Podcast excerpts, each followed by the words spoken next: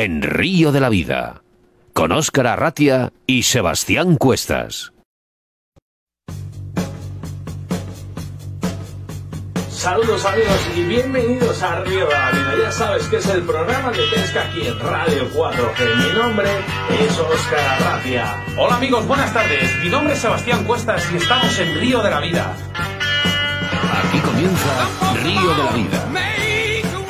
Hoy en nuestro programa tenemos el placer de presentarles a Alberto Rubio, Esteban García y Raúl López Ayala.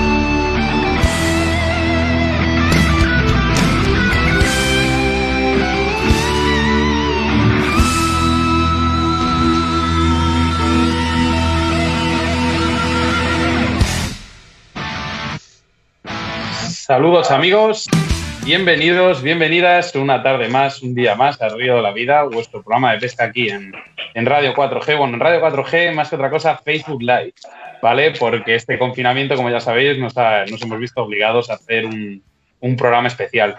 Eh, hoy tenemos a tres invitados especiales, pero primero tengo que presentar a mi compañero y amigo Óscar Arratia. Arratia, buenas tardes, ¿cómo estás? Buenas tardes, Sebas, pues muy bien y ya deseando de hablar con tres con tres monstruos de car fishing que tenemos hoy en el día de hoy. Y, bueno, sobre todo, lo primero quería saludar a Alberto Rubio Pérez, eh, que es eh, bueno, pues nuestro novato ¿no? en Río de la Vida, pero siempre con muchas ganas de, que estuviera aquí. Buenas, tardes. ¿Qué tal, Oscar? ¿Cómo estamos? Pues muy bien, deseando de tenerte y escucharte a través de, no de los micrófonos, pero sí de nuestro Facebook, ¿vale? Porque es lo que, lo que tenemos ahora. Nada, hay que hay que adecuarse a las medidas que tenemos ahora y nada, a disfrutar aquí un ratillo con vosotros, como siempre. Bueno, para hablar de pesca, dos de, los, de nuestros colaboradores ya habituales, ya conocidos, ¿vale? No hace falta que no por río de la vida, sino porque es que en el mundo de la pesca lo son todo y sobre todo para el car fishing. Raúl López Ayala y Esteban García. Buenas tardes. Buenas tardes, muy buenas tardes a todos. Muy buenas chicos y bien. ¿Qué tal, Esteban? ¿Todo bien? Todo bien, con un poco de frío aquí en la montaña leonesa y nevando un poquito, pero todo bien. Ya vemos a Raúl que no se, no se desprende de sus carpas. Tengo que estar en modo P, de alguna manera. si no, si, no es que empieza a ser un poco, triste. ¿Haces alguna pequeña prueba ahí en, el acuario o, las tienes solo para ver? Eh, eh, hago algunas pruebas de cosas de cebos y tal, porque bueno, aunque las carpas ven así un poco de lejos y tal, pero hay algunas que ya tienen algún tamaño un poco talludito. Y bueno, comen boilies y peles y guarrerías de estas de que les gusta estar a los peces, ¿sabes? simplemente comen como comen. no tiene más, ¿sabes? Es bueno, antes de probar las yocas, pruebo los peces. Claro, claro. bueno, ¿cuánto tiempo hace que nos juntáis los tres juntos? En pescando, no en un Facebook Live, porque... Desde agosto. Desde agosto. Sí. ¿Estuvisteis en? Si se puede decir. En Rainbow. Madre, dices poco. no, nos hemos juntado en casa de Alberto. Bueno, sí, pero pescando. Ha dicho pescando. Ah, pescando. Vale, vale. Sí, bueno, esto es vida social. ya se te ha olvidado. Ya, ya se nos ha olvidado lo que es la pesca. Bueno, sí que, sí que quería empezar ya teniendo a, tres personas muy conocedores del car fishing, porque bueno, en parte sois pioneros de, esta modalidad. Eh, sí que me gustaría empezar la entrevista eh, ¿Cómo veis la legislación de la pesca del car fishing eh, en estos momentos? Eh, empezamos, si queréis, con Alberto Rubio, que es, nuestro nuevo entrevistado. Pues yo ahora mismo, Oscar, el tema de legislación, ya te digo que es una cosa que se quedó estancada en su momento con el tema de las especies exóticas invasoras. Se quedó estancada, hubo un, un paso hacia atrás y hubo un paso hacia adelante primero, en el que todos vimos un poco la luz se volvió a dar un paso hacia atrás, que fue bastante perjudicial por unas clases, por una, por unas circunstancias que al final no nos, venían bien a nadie. Y como os digo, ahora mismo está, se puede decir que pausada por completo. Y ante una situación como la que tenemos ahora, sería para bien el momento perfecto para empezar a legislar con un poco de vista hacia el problema que tenemos ahora mismo en España y es el problema que va a haber, que es que se van a ver mermados muchos negocios, muchos gente va a estar en el paro y hay que buscar recursos de donde sea, que de donde sea, y por suerte en España recursos tenemos en la pesca y sería una nueva forma de empezar a legislar mirando un poco hacia Europa y, creando un poco de puestos de trabajo y de, nuevos negocios para, para, la situación en la que vamos a llegar, pienso yo. Esteban. Bueno, esto de la legislación actualmente es eh, ahondar un poco siempre en lo mismo, porque llevamos pseudo parados mucho tiempo intentando esquivar algunas legislaturas que no, que, no, algunas legislaciones que no nos han ayudado mucho, que de un tiempo a esta parte, sin ahondar demasiado en temas políticos, eh, ciertos colectivos se vieron muy beneficiados porque había dinero para algunos estudios que finalmente no han llevado a, nada, pero a partir de este momento, que a lo mejor sí que es cuando hay que plantearse que no hay que invertir en cosas que no tienen mucho sentido, e invertir en cosas que generan sentido y que sobre todo que generan economía y que generan dinero, como bien dice Alberto, a lo mejor es el momento de, legislar de verdad y de regular. Mm. Raúl, ¿cómo lo ves? Eh, vamos a ver, Llevamos ya muchísimo tiempo pateando administraciones, pateando despachos de políticos, haciendo mil cosas, proponiendo mil cosas de cara a la administración, que es un poco al fin y al cabo quien puede regular nuestra actividad de la pesca, más concretamente el car fishing, con todos los contras que tiene. Y bueno, la verdad es que se han conseguido cosas a lo largo de muchos años por mucha presión, porque cada vez evidentemente es un colectivo más grande y bueno, eh, en algunas comunidades autónomas se han conseguido ciertas, mm, digamos, eh, ¿sabes? Lo que pasa que, claro, luego aquí como en materia de pesca cada comunidad regula un poco a su libre albedrío, que dejan ese tipo de competencias en, en manos de las comunidades, pues entonces cada una un poco lo, regula como quiere. Mm, que se podría regular mucho más y mejor. Volvemos siempre a lo mismo. Nosotros que somos gente viajada, como aquel que dice, pescamos en otros países y vemos otros formatos muchas veces de regulación de la pesca, concretamente del car fishing, que serían perfectamente aplicables aquí. Lo único, pues bueno, que las administraciones no dejan de pensar que la caza, sinceramente, es lo que da dinero y que de hecho da mucho dinero, pero entonces siempre la pesca ha quedado como un papel secundario, ¿sabes? Y realmente, mm, aunque nosotros intentamos hacérselo ver y lo hemos hecho muchísimas veces, del dinero que estaría la gente dispuesta a pagar, porque todo es una cuestión de dinero para abrir los ojos a las administraciones, de lo que estarían dispuestos a desembolsar los pescadores de carpa por poder hacer su actividad de una forma legal, pues la verdad que se darían cuenta de esto y a lo mejor otro gallo me encantaría. Pero bueno, queda mucho por hacer. Hemos visto que, por ejemplo, el car fishing, según pasa el tiempo, es una modalidad que ya más o menos se va arrimando un poco al espejo que tenemos en Europa, ¿no? eh, pues digo, a la hora nacional en España. Me explico porque las cosas se van haciendo bien y, bueno, pues se va cambiando un poco, un poco la dinámica. ¿Cómo veis de cara, cómo, digamos, percibís de cara al futuro el car fishing en España? Buena, con imagen, eh, igual que ahora, con ansias de futuro, mejor. Yo, mm, yo creo que, como ya dije aquella vez que estuvimos en Madrid, en la feria, que, que fue algo bastante premonitorio, ¿sabes? Bajo mi punto de vista, porque me dio una sensación muy buena a la hora de ver que mucha gente unió sus fuerzas allí, que mucha gente hizo muchos esfuerzos para, ya no solo para ir, sino para montar aquello, y mucha gente que se involucró muchísimo y no tenía nada que ver eh, directamente con lo que era la feria. Y eso me, me, abrió un poco los ojos a la hora de querer pensar que el car fishing en España se está empezando a entender, lo primero, que es una modalidad que no todo el mundo entendía al principio y se lo tomó un poco más como irse de fiesta a los pantanos y todo eso. Y al final cuando ha llevado un poco de tiempo ya la gente se ha dado cuenta la realidad de lo que es la pesca, la dificultad que tiene, el fin que tiene y sobre todo la filosofía que ello engloba en el tema conservacionista, que es algo muy importante. Así que bajo mi punto de vista yo creo que sí que yo le veo un futuro esperanzador, porque la gente cuanto más sale de España a pescar y cuanto más ve cómo funciona en otros sitios, cada vez que vuelves aquí quieres que, sea como de donde vienes, de pescar. Siempre es esa sensación, me da la sensación desde que la gente empieza a salir, empieza a invertir más en la pesca, cada vez se va, se va uniendo un poco más lo que es el concepto de carfishing. Raúl, ¿qué pasa la pelota? Hombre, como he dicho anteriormente, ya digo, se han dado muchos pasos, un poco por la presión del colectivo, porque claro, eh, vamos a ver, la pesca de la carpa en muchos escenarios no se entiende sin, la pesca nocturna y lo que lleva con, lo que conlleva, que es el tema de la acampada. La acampada libre a día de hoy en España está prohibida, ¿sabes? Y la pesca nocturna, salvo excepciones muy excepcionalísimas, pues también está prohibida, ¿sabes? Entonces, pues bueno, siempre hemos tenido que, jugar un poco al gato y el ratón, todo cartista que se precie, a, sabiendas de las consecuencias que le puede acarrear a actividades que en teoría son ilegales.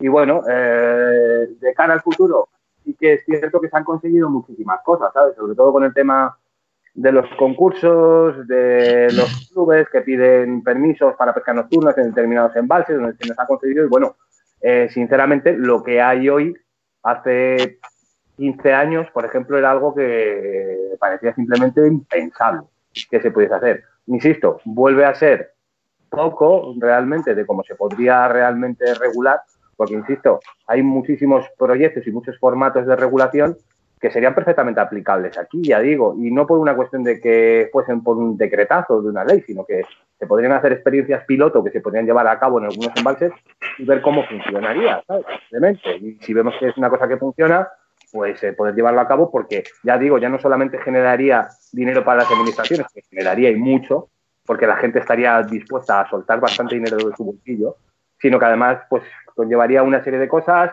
como crearía puestos de trabajo, guardería, etcétera, etcétera. Entonces, pues bueno, eh, si seguimos presionando un poco el colectivo, pues yo creo que evidentemente se podrán conseguir cosas. Lo único que luego, ¿qué pasa? Que cada uno tiramos un poco para nuestro lado y bueno, pensamos un poco en nuestra pesca, ¿sabes? Y luego, pues hombre, cuando se dan este tipo de concesiones, pues hombre, nos beneficiamos todos.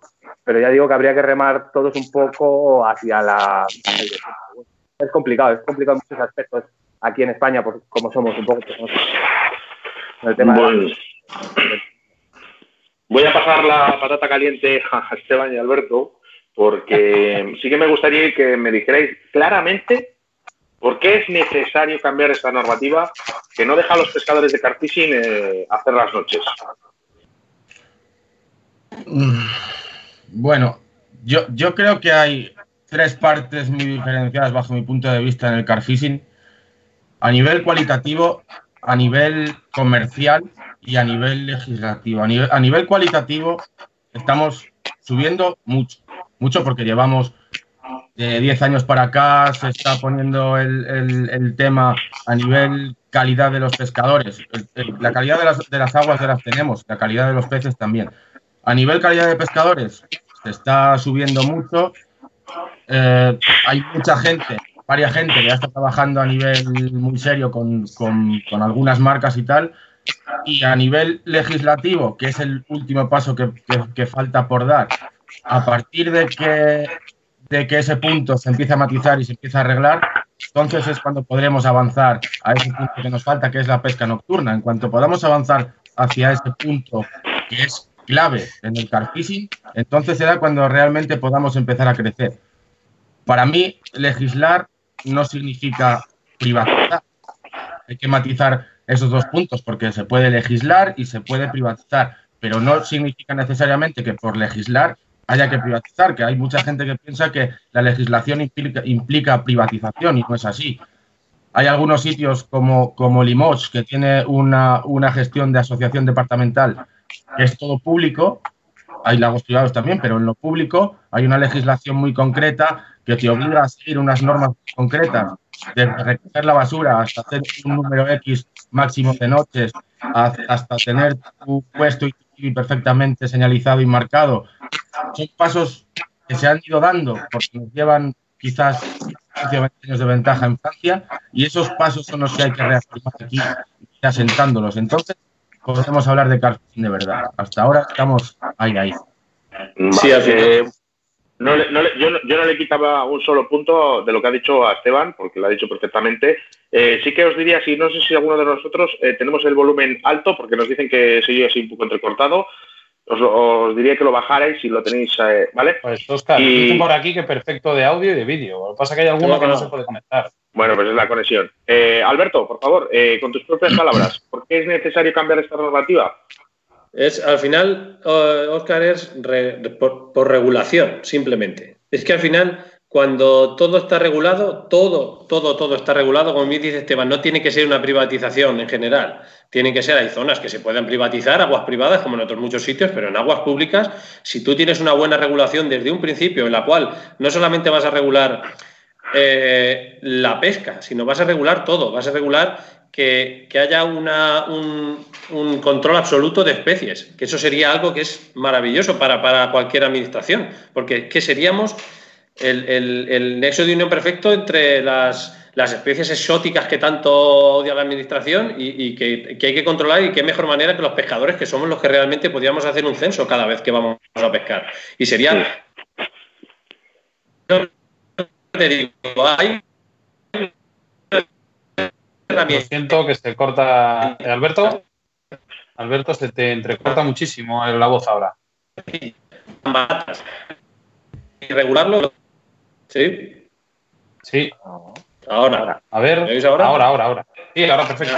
No sé. Que lo que te digo, que parece mentira que no se aproveche todas estas herramientas que tenemos para lo que os digo, para la regulación, que es lo principal que nos va a llevar a que después de regular todo lo que necesitamos para para llegar al tema de la pesca nocturna eh, sea mucho más fácil que lo que es ahora, porque es que ahora mismo, como nos falta todo lo del principio, es casi hablar de dejar a la gente pescar por la noche es algo, parece muy de ficción, pero es que es algo tan sencillo, si todo lo primero se regula, que, vamos, mm, parece mentira que no se lleve a cabo. O sea, se podría decir, Alberto, que, mm, eh, ¿en qué espejo nos deberíamos mirar de, Europa exactamente para hacer las cosas bien? Es que ahora mismo, eh, es que incluso en Portugal, es que, lo tenemos ahí al lado, que muchas veces no nos damos cuenta y, poco a poco van dando muchos, van dando pequeños pasitos y siempre hacia la dirección correcta. Es que nos podemos ir a cualquier país de Europa que nos podemos mirar en su legislación y podemos mirarnos y, darnos cuenta de que hay mucho que aprender de todas, las que en, en, cualquier sitio de Europa. Que es lo curioso, que parece mentira que la gente no se dé cuenta que lo que nos estamos quedando, no, pero lo que nos estamos, no, lo que nos hemos quedado fuera del juego somos nosotros. Somos los únicos, el único país de Europa que tiene esa cantidad de prohibiciones, de restricciones, y, es por que no se evoluciona, que es el problema. Tenemos una ley de pesca que está totalmente obsoleta desde hace ya ni se saben los años, que hay que modificar y modificarla y, ponerla al orden de, los tiempos que corren y de, de, cómo se está, cómo se evoluciona todo. De hecho, cuando nos viene una cosa como la que tenemos ahora mismo, enseguida todos evolucionamos y, por decretos nos vamos a órdenes, etcétera, etcétera. Pues sería mucho más sencillo ir cambiando leyes para luego al final legislar de esa forma. digamos, digamos que si ahora os en carta blanca a los tres para modificar cada uno una ley, ¿cuáles son las tres primeras que modificaríais? Empezamos, yo qué sé, por, eh, por ti mismo, Alberto. La ley de pesca, en general. Es que es la, es que ya te digo, es que no me acuerdo si es del 78 o por ahí, la última vez que se, que se, reguló. Hay algunas modificaciones y hay algunos decretos, pero, pero es que sigue siendo la misma ley que había hace ya y está totalmente obsoleta. ¿Qué opináis, Esteban, Raúl? Raúl, dale. Yo lo que, lo que haría, evidentemente, es regular y controlar la pesca nocturna y la acampada libre. Eso es fundamental dentro del carfishing porque es al fin y al cabo la demanda que todos tenemos. Y regular significa también controlar, porque sabemos mm, el arma de doble filo que es, por ejemplo, la acampada libre. ¿eh? Y siempre pongo un ejemplo. Hace muchísimos años, cuando tuvimos el primer club aquí en la Comunidad de Madrid que se llama Carmat, además hace ya, hace ya un montón de años, eh, hablábamos con el consejero de Medio Ambiente, que era José Luis Gallego, y, claro, nosotros les poníamos siempre nuestras demandas, ¿sabes? Claro, queríamos pescar de noche, queríamos eh, hacer acampada libre antes del coto del Bellón y hace un montón de años. Y nos decía el hombre, dice, si yo entiendo perfectamente las demandas que me proponéis los carpistas, que lo hacéis con buena fe. Dice, el problema es que si levantamos la pesca nocturna para todo el mundo, se nos llenan los pantanos, con todos mis respetos, de rumanos con colchones. Con todos mis respetos a los señores rumanos, que los hay buenos y carpistas. Que los hay muy buenos, sí, eso es. Carpistas, ojo, eh, los hay muy buenos. Sí, sí, sí, Pero sí. Esa, es la, esa es la explicación que nos daba. ¿Por qué? Porque si se levanta la mano, yo me acuerdo hace unos años en el embalse de Entrepeñas y en Volar que había zonas de acampada, donde había acampada libre, y la verdad que es que eran auténticos estercoleros. ¿Entiendes? Entonces, si realmente nos levantan la mano o pasa como en la zona libre de Orellana, donde la, la zona de pesca nocturna, donde se puede levantar y luego resulta que es un vertedero y, con perdón, un cagadero, pues joder, si encima las pocas concesiones que nos dan y encima nos cagamos en ella hablando en plata y nunca mejor dicho, pues entonces claro, es lógico que al final nos acaban cerrando las cosas, nos acaban poniendo cadenas en los caminos y nos acaban, porque es que somos nosotros mismos, ¿sabes? Entonces, si no se controla, no es que se regule, sino que se controla quién es el que está ahí, de qué momento a qué momento, pues no se puede luego actuar en consecuencia si realmente alguien no, no cumple unas normas básicas de civismo, porque ya es una cuestión de civismo, ya no es una cuestión de pesca. Esa es mi opinión. Mm, Yo, yo empezaría por una cosa muy simple que es hacer una diferenciación que no, diferenciación no significa marginar a nadie, sino una diferenciación empezando por las licencias. Yo recuerdo hace, no sé, corregirme si me equivoco, yo creo que fue cinco años en Zuole, conocimos a un, a un malagueño que era nacido en Málaga Sí, y, sí. Y os acordáis, ¿no? Sí, sí, sí. y lleva afincado toda su vida en Holanda y tal. Y nos oyó hablar en español, estábamos ahí en la puerta de, de Carzuole, ahí hablando y tal, de cachondeo, no sé qué. Y vino a hablar con nosotros. Y empezamos a hablar con él un poco de, de- de estos temas de legislación. Y que, claro, el tío se, se extrañaba cuando le decíamos ciertas cosas. Y sacó de su cartera una, una licencia así, una tarjetita como la nuestra, pero le dio la vuelta y por la parte de atrás tenía una, una media luna, creo que era un cuarto menguante o Sí, algo sí, así sí, un cuarto menguante. que era la única diferencia que había con el resto de licencias holandesas y que le permitía, por 15 euros más, le daba derecho a poder pescar de noche sin ningún tipo de problema. Claro, dentro de ese derecho eh, es evidente que hay que cumplir una serie de deberes. No te pueden soltar por ahí a lo loco y viva la pepa, porque entonces todavía iríamos a mucho peor. Entonces, partiendo de esa diferenciación que también hay en Francia, en Francia hay cuatro tipos de licencias. A, B, A más B y C y C más D. Cinco. La última es, es especial de- para, para pesca nocturna, es especial para carfishing. Hay una que es un pase diario, digamos como podía ser aquí una persona como vosotros que, que puede ir a la trucha a echar el día. Vosotros, los, los que vais a pescar a mosca, no dormís en el, en el río, imagino. Entonces, para una persona que va a echar el día, había pases de fin de semana y hay esa licencia específica para carfishing. Esa licencia específica para carfishing que implica un aporte económico más sobre esa licencia, también genera un dinero suficiente como para poder pagar una guardería específica para controlar las noches y para controlar la- los, los residuos que se dejan a veces, que eso es otro punto, como dice Raúl, que juega totalmente en nuestra contra. Pero si no hay nadie que controle eso y que le diga a un señor, si tú dejas esta basura aquí, no vas a poder volver a pescar aquí.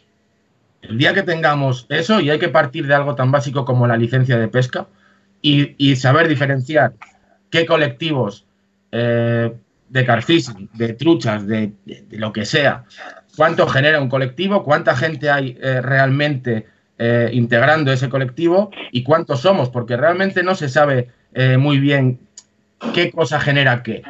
Porque no tenemos algo. ¿Cuántos carpistas somos en España? No se sabe a ciencia cierta. ¿Cuántos eh, trucheros? No se sabe a ciencia cierta. Y eso se podría, se podría separar. Evidentemente todos somos pescadores, pero se podría de cara a las administraciones separar de tal manera que sepamos cuánto genera cada cosa. Y en función de eso, poder aplicar otro tipo de legislación o de regulación que permita tener un control. Porque claro, abrir la mano así como tal suena casi a libertinaje, ¿no? No sé, no sé qué podría, en qué podría acabar eso. Sí, bueno, se nos había adelantado María aquí de la autovía del pescador, que ya lo decía, dice, en Francia hay vigilancia y disciplina y se preocupan por sus aguas desde la administración, que ellos son los primeros que dan ejemplo. Claro. Eh, bueno, Esteban lo ha explicado perfectamente, vamos, así que eh, no sé si hay No, algo pues más que que- decir y si no, pues pasamos esto- a la siguiente pregunta. Si cambiamos de escenario, en este caso vamos a cambiar de, digamos, de cuarto. Eh, has hablado de Francia. Si no me equivoco, eh, Esteban, esta te la pregunto a ti. Eh, ¿Dónde está Rainbow? Es un lago ahí que no, no debe ser muy bueno, ¿no? Está en el paraíso. Está en el paraíso. Es el paraíso. ¿Dónde, dónde está exactamente? ¿Dónde está? Está cerquita de Burdeos, unos 80 Cerquita kilómetros. Hablando de Francia. que ahí sí que realmente se hacen las cosas, ¿no? ¿Cómo? Perdón, se te ha Ahí sí que se hacen las cosas bien, ¿no? En Francia en general, pero desde las Landas hasta la zona de Ron, todo es igual. Cada uno tiene su propia legislación. Es para todo el país lo mismo, no hay una diferenciación. Yo cuando hablo de este tipo de legislación, evidentemente hablo de, de sitios públicos. Eh, Rainbow es un sitio privado y su dueño lo legisla como él cree oportuno, que por eso es de él. En este caso, cuando fuiste a pescarlos, era un escenario nuevo para ti, ¿no?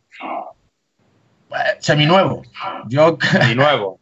Sí, porque, claro, yo eh, con esta gente que hablamos tanto, tanto, tanto, tanto de todo, todo, todo, todo, a mí me han llegado a contar unas historias cuando yo ni siquiera había ido que yo cerraba un poco los ojos y me, me ponía un poco allí, ¿sabes?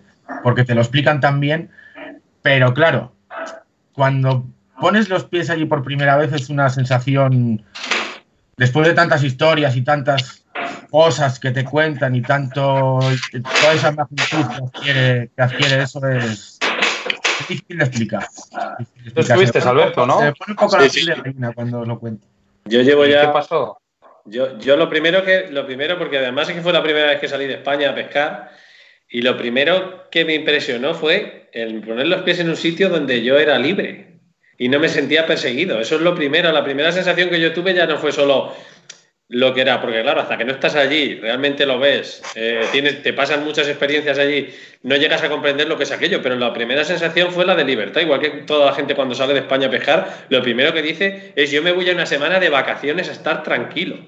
¿Por qué tranquilo? Porque nos sentimos perseguidos, parecemos delincuentes. ¿Y qué estamos haciendo? Pescar. O sea, es, que es, es triste, es muy triste verte en esa situación. De hecho, ya te digo que mi, mi primer recuerdo fue la primera vez que yo salí de España, iba a ese lago, encima que era ese lago, mi sensación primera fue de poner los pies dentro de, de ahí, de ese recinto y decir, joder, soy libre. Soy libre, ya, ya deja- dejo de ser un delincuente a partir de estas verjas para adentro. Bueno, a partir realmente de cruzar la frontera. Ya había salido muchas veces de viaje, pero claro, no era lo mismo. Había salido muchas veces de España, pero no a pescar. Cuando sales a pescar y cruzas a otro país en el que tú realmente no eres un delincuente, te encuentras como más. y De hecho, te hace disfrutar más, porque muchas veces sin querer, aunque ya sea un rol que ya hemos cogido, que pensaba, no. Y además, de hecho, siempre lo decimos, cuando nos vamos a pescar, muchísimas veces decimos, si nos denuncian, pues es como si fuésemos a, a pescar a cualquier sitio privado y tuviésemos que pagar el pase. Y es, es el rol que tenemos que pagar. Por, Es por- menos. es- es- es De ahí, a, de ahí a la pregunta que teníamos pendiente. Eh, ¿Cómo encaráis una jornada o una sesión, mejor dicho, de car fishing en escenarios nuevos? ¿Cómo, por, dónde, ¿Por dónde soléis? Esto me, gusta, me gustaría que lo respondieseis los tres, pero ya que, lo está, ya que nos está contestando Alberto Rubio y estuvo ahí en Rainbow, eh, ¿cómo, ¿cómo empezar? Lógicamente, aquí Esteban te habrá dado algunos consejos o los con las personas que habéis hablado o lo que sea, pero realmente, ¿cómo se encara una sesión de car fishing en un escenario que es totalmente nuevo para un pescado?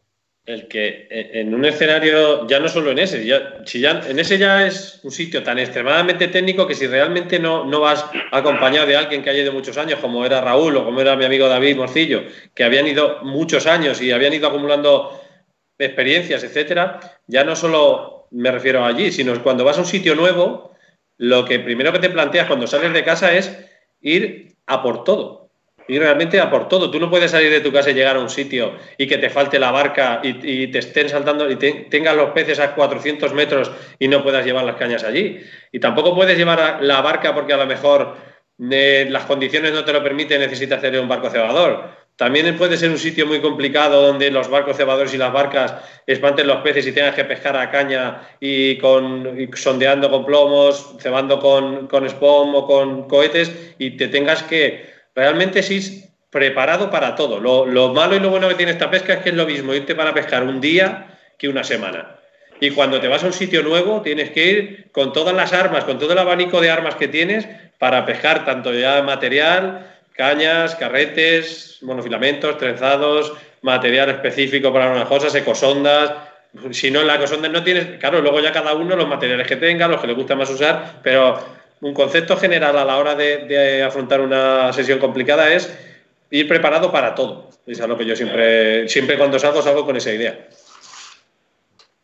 Eh, mira, por aquí nos dice Ah, un oyente, eh, sí que me gustaría ver si le podéis contestar, porque bueno, ya por lo menos dar a la gente un poquito esta, esta prioridad, ¿no? De que estéis aquí. Eh, nos contesta, nos pregunta José Topchu, ¿por qué aquí el Ebro está prohibido el barco cebadero? No sé si puedes contestar, Raúl. O Mira, alguno de los tres. eh, te voy a decir una cosa. eh, hace bien poco, vamos, hace nada, que de hecho eh, yo no lo sabía, ¿sabes? Eh, fueron.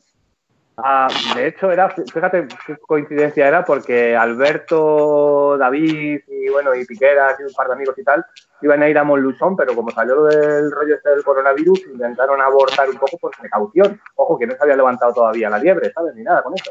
Y vamos, lo puedo, ya digo, lo puedes contar Alberto, pero bueno, Alberto no estaba presente, ¿verdad? Porque estaba David. Sí, pero bueno. En vez de irse a Molusón, decidieron irse al Ebro y estaban allí, pues el día, porque iban con los críos y tal, a estar ahí unos cuatro peles, ahí a ver si te sale una carpa, un figuro. Llegó la Guardia Civil con la barca y denunció a David por pescar con el barco. Yo no lo sabía, ¿sabes? Sí, Yo me quedé así un poco. En teoría, por ejemplo, hay algún escenario como la laguna de Ruidera, por ponerte un ejemplo, claro, que tiene una normativa interna diferente a las aguas normales. Y, por ejemplo, ¿Eh? Eh, se puede navegar con barca a remos, pero no con barca a motor. Y embarcación a motor también se considera un, un, barco cebador, ¿sabes? Entonces también está prohibido allí. Pero ya digo, eso es una, una cuestión a nivel normativa interna, pero ahora en el Ebro, yo sinceramente no sé por qué, pero claro, como insisto, aquí cada comunidad autónoma legisla su libre albedrío, pues cada uno sabrá lo que tiene que hacer y cada vez te van saliendo normas. Un día te dicen que ayer concretamente en el Ebro que vale un día los peles y otro día que no valen, que no vale cebar, que otro día calamar que podía, luego otra vez que no, luego te prohibirán con el pez vivo, luego dicen que con el pez muerto no, luego que, con el, la lombriz, luego que sí, luego que no, ¿sabes? Y entonces, pues cada, cada normativa, cada año nuevo que sale la normativa de pesca te ponen una cosa nueva, ¿sabes? Una limitación. Yo un poco por alusión voy a contaros la historia, eh, realmente, que estábamos allí tan tranquilos. Bueno, yo realmente llegué justo después de que hubiese llegado la Guardia Civil y los hubiese denunciado, pero por lo que me contó David, cómo habían actuado la, la Guardia Civil, realmente no lo sabía. Es que le pidieron los papeles del barco cebador. Ese es el problema. Que como la legislación. No, no, hay nada legislado realmente bien, se cambia continuamente, que es el problema que tenemos aquí al no haber una ley de pesca firme, que se, que se lleve en todos los sitios, cada uno con sus características, cada uno tiene sus características diferentes, pero algo, una, una legislación general. El problema es ese, es que incluso la Guardia Civil en ese momento no sabía lo que estaba diciendo, es que le pidió los papeles del barco cebador. ¿Quién fue David? David. Sí, el, sí, problema, el, problema básicamente, el problema básicamente es que se, se quiere multar antes de saber el porqué. Correcto. Porque los técnicos, que son los que realmente ponen en, en, en, en so, sobre negro sobre blanco las multas, lo que se puede hacer, lo que no se puede hacer, jamás han tenido un consenso con un colectivo de pescadores sentados en la misma mesa y decir, ¿por qué? ¿Por qué utilizáis esta técnica? ¿Qué beneficios o qué perjuicios puede acarrear esta, esta técnica sobre la especie, sobre el medio, sobre el lecho del río? Yo qué sé. No hay un consenso entre técnicos y pescadores lo suficientemente, bueno, ni lo suficientemente claro ni nada. Directamente no lo hay. El día que Yo los, creo que no hay comunicación, perdón, perdón. Correcto. Sigue. El día que los técnicos que se, se, sienten con los pescadores, sea, de, sea cualesquiera la modalidad que sea, y realmente haya un consenso entre el, la, la, cantidad de las multas y la gravedad de las acciones, porque aquí, por poneros un ejemplo, en Castilla y León se están metiendo, se está, se está imponiendo una multa de 1.200 euros para arriba por la pesca nocturna, que es una multa superior a que un tío de un grado de alcoholemia muy bestia, a que un tío vaya a 180 por, por una autovía o a 200. O sea, es una multa mayor por, pescar de noche que por ir jugándote la vida y poniendo eh, en riesgo la vida de los demás. Joder. Los, al final los criminalizan. Con, esa, con esas medidas al final los acaban criminalizando, que es lo que te digo. Y, y, y en concreto es que ese día, aparte, la actuación de la Guardia Civil, justamente de uno de los dos, fue una actitud totalmente chulesca pero chulesca, porque no se puede decir de otra forma, prepotente, pero una prepotencia brutal, cuando que te da una, una, que yo cuando llegué allí en ese momento, que hacía poco que los habían denunciado por eso, porque es algo que no, eh, y encima insistiéndoles pertinentemente que cada vez que sales de tu casa te tienes que saber la normativa, que no sé qué, no sé cuánto. Y yo primero que no se la sabía era la Guardia Civil, que era lo, que pasaba. Tenemos aquí al culpable, al culpable de todo.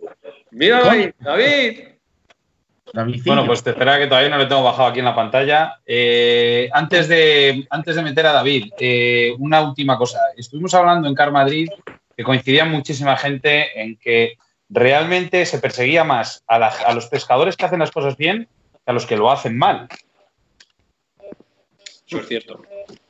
Sí. Así que, bueno, pues ya tenéis a David Morcillo aquí en la. Bueno, le tenéis. David, ¿puedes girar la pantalla, por favor, del móvil para que se te vea en, horizontal, por favor? Hola, David. Sí, sí, yo bien, ¿eh? Sí, Mira que hemos estado probando. Te veo un poco parado. Te veo parado. David tiene una conexión bastante. Bastante mala, sí. A pedales, bastante a pedales. Mira, David, David, podemos hacer una cosa. Mira, se hundas a la pantalla del móvil, eh, anula la imagen, da la cámara, anula la imagen y, metemos solo audio. ¿Te parece? Eh, eh, un segundo. Retecal ha llegado a su pueblo el otro día, además. Bueno, nos decía por aquí, nos decía en lo que en lo que hablamos con David, nos decía Rubén Mozos, efectivamente cada comunidad legisla su orden de vedas anualmente. Y dentro de un coto de pesca, como lo que es, ya ellos pueden modificar en este caso la administración el uso de estos dispositivos. Quiero pensar que es para fomentar actividad económica para alquiler de embarcación. Eh, ahí os lo ha tirado. Más razón, vamos, imposible, ¿no? es que el problema, volvemos a, volvemos a lo mismo, que es que el problema es que se legisla sin tener conocimiento sobre lo que se legisla muchas veces. Y al final pasa lo que pasa. Que... David, ¿te oímos?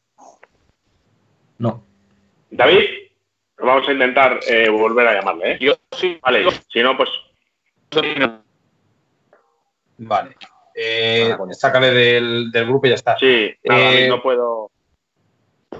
Bueno, hablando de legislación, no, vamos a hablar de lo que la primera pregunta que os había soltado que nos respondió en este caso Alberto. Eh, el tema del el tema de mm, cuando nos enfrentamos a un, a un escenario nuevo, en este caso nos respondió que en, ahí lo, que vamos, lo que hizo, cómo se encontró las aguas de Alberto en Rainbow. En este caso, eh, cuando tú, por ejemplo, estuviste en Italia, sé que fuiste muchas veces, eh, Raúl, pero ese fue un escenario nuevo cuando estuviste allí.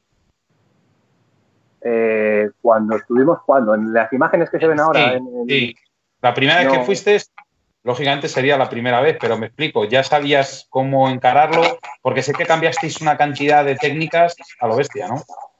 Vamos a ver, cuando. Vamos a ver, la, la, la, madre del cordero de cuando evidentemente se enfrenta uno en un escenario nuevo es intentar conseguir el máximo de información por todos los canales posibles. Es decir, en este caso concretamente, que era el Parco del Brenta, es un lago muy conocido ahí del norte de Italia, de la zona de Venecia, que de hecho es una de las zonas calentitas ahora, por desgracia. Y, bueno, eh, como era bastante conocido, tenemos muchos amigos y buenos amigos italianos, entonces, pues bueno, disponíamos de bastante información, pero que luego nosotros utilizamos a nuestro de albedrío y o bien nos adaptamos a eso, o bien luego al final acabamos haciendo lo que consideramos que puede ser oportuno y puedes acertar o no. En este inciso tengo que decir una cosa respecto, ya no solamente el tema del palco del Brenta. Muchas veces cuando enfrentamos a un escenario nuevo, yo por ejemplo tengo una cosa que contar, porque la primera vez que subí a Francia, eh, a un embalse de aguas libres que está por la zona de Illes-sur-Tet, queda ahí, es un embalse que hay un... Pues bueno, nosotros hicimos un planteamiento de una preparación de prácticamente un año, claro, haciéndonos cocos en la cabeza de que vamos a hacer esto, vamos a hacer un área biking, vamos a hacer no sé qué, vamos a hacer no sé cuántos y tal, lo hicimos a conciencia con mi antiguo compañero de pesca Miguel Martín, que pescaba con él hace muchos años, y eh, conseguimos unos resultados de dos carpas de cuatro kilos. Y eso, igual que lo que decía Alberto, de que nos ponía los pies de poner ahí, a nosotros lo que nos puso son los pies en el suelo. Porque te, haces cocos de que, guau, es que voy a ir a Francia, es que voy a ir aquí a, sacar carpas de 25 kilos y luego tienes un puñetazo de realidad que no es así. No es que esto porque sean aguas libres, hay aguas libres donde es relativamente sencillo pescar y lagos privados, aguas privadas, en algunos es más fácil y otros es más difícil. En el caso, por ejemplo, en el caso de Rainbow, como dice Alberto, un sitio que es muy técnico, no porque los peces coman mal, aunque la pesca es pesca y depende de las condiciones dependerá de la actividad de los peces, el problema es de cómo sacar los peces. El barco del Brenta es diferente. ¿Por qué? Porque no deja de ser una gravera y es como un carpódromo, ¿no? Por decirlo de alguna manera, ¿sabes? Insisto, no es fácil tampoco porque si los peces no quieren picar, luego ya puedes hacer lo que hagas. Pero sí que pongo un poco el ejemplo de la información que nosotros sacamos la primera vez, que por ejemplo nos decía la gente que no había que cebar nada. Decía, aquí en estas aguas no se ceba. Aquí solamente se bolsas de PVA, una por aquí, pum, pum, tres, cuatro bolis con el cobra y fuera. Como hagas un cebado masivo, te vas a comer los mocos. Eso es lo que nos dijeron. ¿Qué pasa? Nosotros, pues claro, en, relación a, no obstante, llevamos bastante cebo, pero también llevamos engodo, llevamos pele, llevamos granos, porque no sabes a qué es lo que, porque no deja de ser un escenario nuevo. Entonces tú luego tendrás que adaptarte a según las condiciones para que no te quedes cortado el miércoles a mitad de sesión, ¿entiendes? Entonces, ¿qué pasa? Nosotros empezamos con esta técnica que nos decía toda la gente, que era una buena forma de capturar los peces más grandes, pero como pescamos con muchas cañas, pues decidimos, nosotros somos gente de cebar bastante, porque cebamos bastante, y em, decidimos cebar una zona en concreto y pescar ahí. ¿Qué pasa? El tercer día, aunque la pesca fue bastante lento, pero bueno, sacamos algunos peces y tal, pero a partir del tercer día casi todas las picadas y los peces más grandes iban ahí. Y a medida que echábamos más cantidad de comida, pues sacábamos más peces. De al final, todos los peces grandes y casi todas las picadas fueron el sitio donde más cebábamos, donde nos decían que no cebasen. Y nosotros cebábamos. ¿Qué pasa? Nos quedamos sin bolas, porque nos llevaríamos 40 kilos o 45 kilos, y nos quedamos sin, sin y hicimos una pescata bastante espectacular en comparación a lo que pescaba otra gente. La segunda vez que fuimos, ya con los deberes hechos, llevamos 140 kilos de bolas. ¿Qué pasa? Nos todo a una carta de solamente cebar con bolas. No absolutamente nada más. Una pesca más lenta y decidimos, hicimos una cuenta, dos kilos y medio de boilies por caña por día. Empezamos a hacerlo de esta manera y lo único que variamos fue que en vez de soltarlo todo de una vez, lo hacíamos en dos partes, un kilo y cuarto y un kilo y cuarto. Porque cuando echábamos dos kilos y medio por caña, se paraba la pesca y. Entonces, aplicando a esta, a esta, forma, pues al final sacamos, no sé cuando, cómo acabamos, Esteban, que estaba allí, fueron 74, 76 peces, un pez por encima de 35, un pez por encima de 30, 7, 8 por encima de 25 y no sé cuántas por encima de 20 amuros de 20 kilos. O sea, una pescata realmente escandalosa. Algo escandalosa que incluso los italianos de allí se quedaban flipados, joder, con los putos españoles. pero bueno, que venís aquí y hacéis un roto que llegas en un sitio donde nos decían que no había que cebar. ¿Entiendes? Entonces, por eso te digo que para enfrentarse a un escenario nuevo depende de cómo tú puedas ver la pesca, cómo puedas entenderlo y entonces actuar en la pesca y en el cebado en consecuencia. Y es un poco lo que se ve en el vídeo este, ¿sabes? Es así.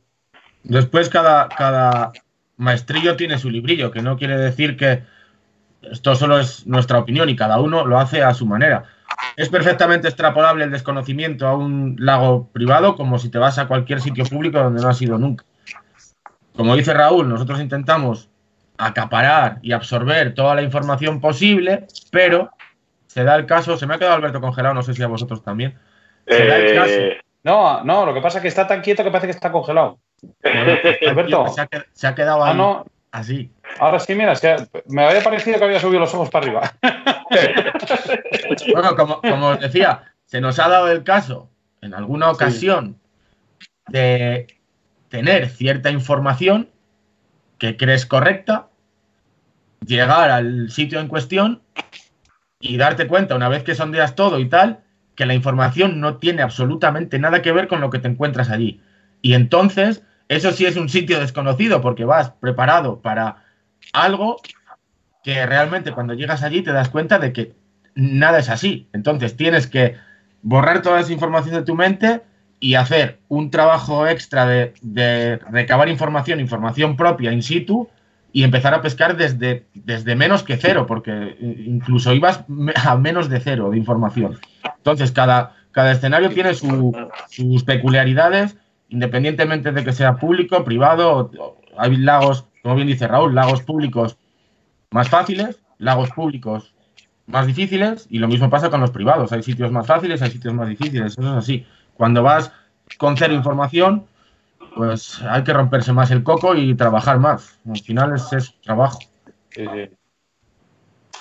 Bueno, Oscar, yo creo, de verdad, que, vamos, me he quedado flipado con, con este despliegue de, ya no de técnicas. Por ejemplo, lo que me ha hecho mucha, me ha resultado muy curioso es, eh, Raúl, que a mí me ha pasado, me ha pasado con otros sitios, que vas a sitios nuevos, lo mismo que has dicho, que te dicen, bueno, ¿y cómo voy? Bueno, pues no hagas esto. Y resulta que cuando lo haces es cuando más pescas. Entonces, eh, de ahí viene, viene un poco el que la gente no es mala. Es mala a veces para, esta, para este tema. Eh, Oscar, continúa, por favor. Sí, bueno, yo aprovechando que tenemos, a, aparte de tres buenos pescadores, tres grandes amigos, que eso no lo vamos a negar, eh, ¿qué importancia tiene un buen amigo para esas jornadas de carfishing? Bueno, no solo para jornadas de carfishing, que además no solo gente de carfishing nos está viendo y escuchando, eh, para la pesca en general, ¿qué importancia tiene el ir con, por ejemplo, con Alberto, ¿no? que es un tío elegante? por lo menos que va a tener champiñones para comer. Sí, seguro. bueno, pues empieza, por ejemplo, eh, Alberto, cuéntanos, Mira, yo, importancia.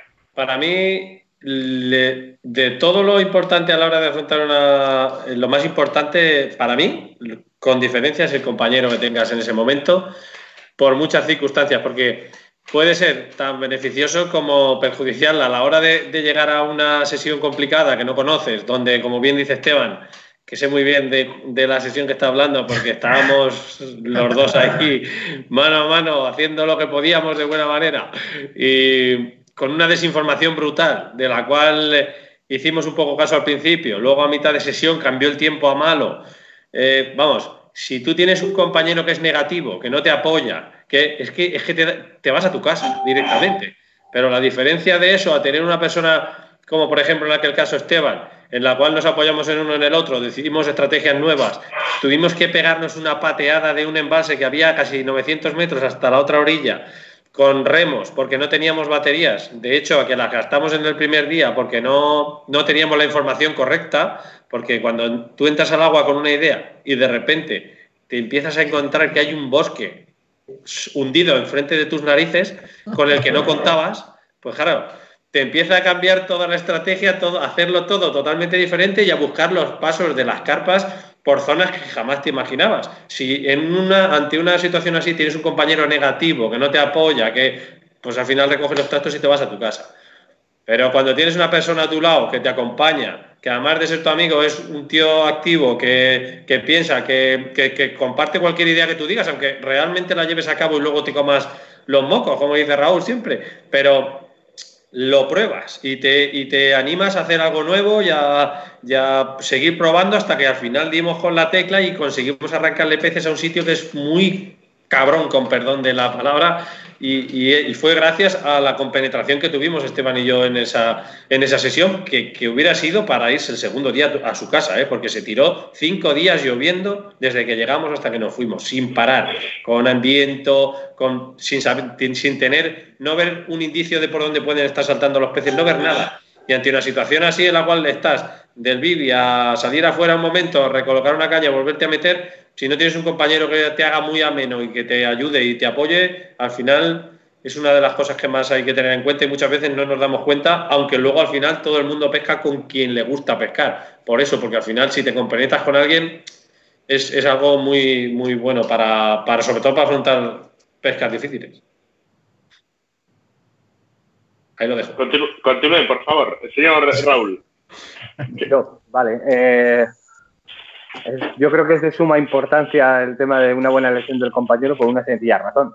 Concretamente, eh, en la pesca de la carpa, pues claro, eh, es una pesca que requiere de mucho tiempo a orilla del agua. Cuando mm. más largas sean las sesiones, más horas se inviertan, pues evidentemente suelen ser mejores los resultados, ¿sabes?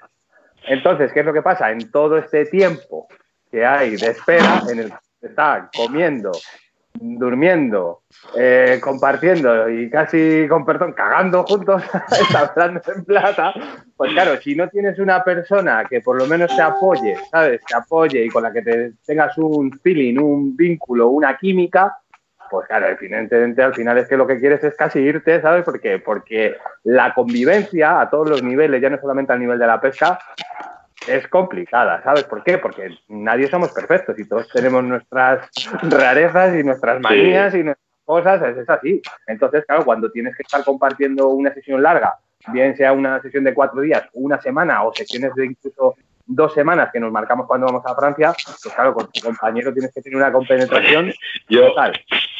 tengo una duda, Una. tengo una duda, tengo una duda, a ver si me la puedes resolver.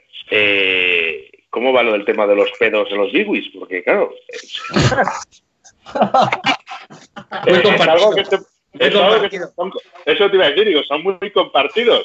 Sí, sí, son muy compartidos. No, no, es muy sencillo. Es tan sencillo como dormir cada uno en su bibi. Sí, pero, Sí, pero- paredes- pero- Yo, yo con la única persona con la que duermo, con la única persona que duermo es con mi mujer.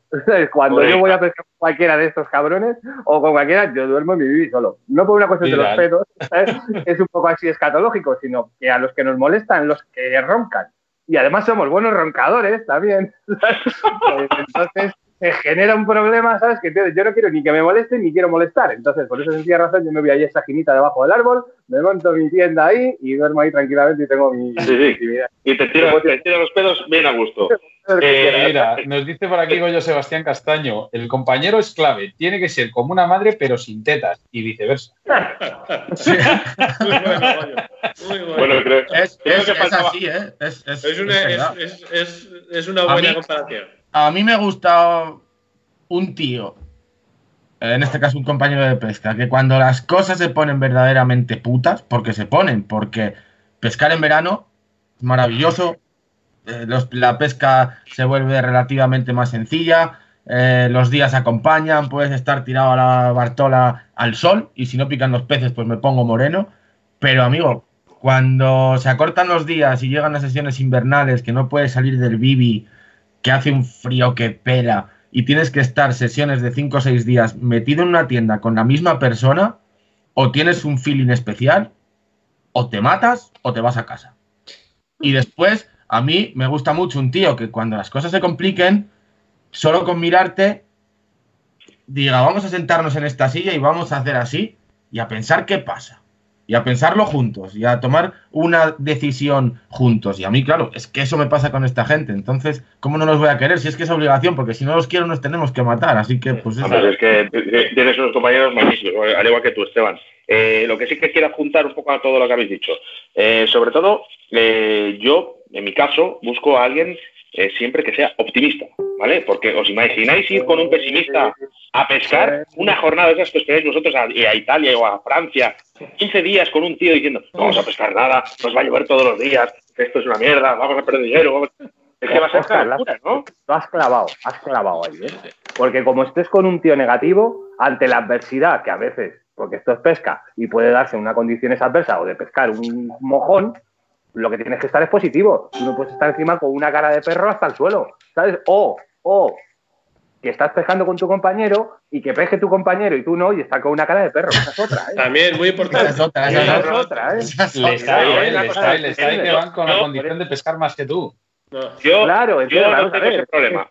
¿Qué estamos haciendo? ¿Un concurso? A ver quién pesca más. Yo me voy con mi compañero a pescar con mi compañero, no a echar un concurso contra mi compañero. Pienso, yo, yo por lo menos lo veo de esa Ah. manera. Yo, luego no cada- tengo, yo, yo no tengo ese problema. Con la gente con la que voy, ya te digo yo que el que pesque, o sea, da igual. O sea, de- bueno, de hecho, Sebas es el que más pesca siempre. O sea, no hay. Sí. no te lo crees ni tú. Yo pesco a, corto- a co- a cortos tiempos, porque normalmente solo escoger los sitios cuando hay un, a veces hay algún bar cercano para tomar una cerveza fresca. porque- No, algún día contaremos alguna historia de esto de que, que de esto que estás venga a sacar peces y decir, mirarnos a vasillo y decir, ¿qué?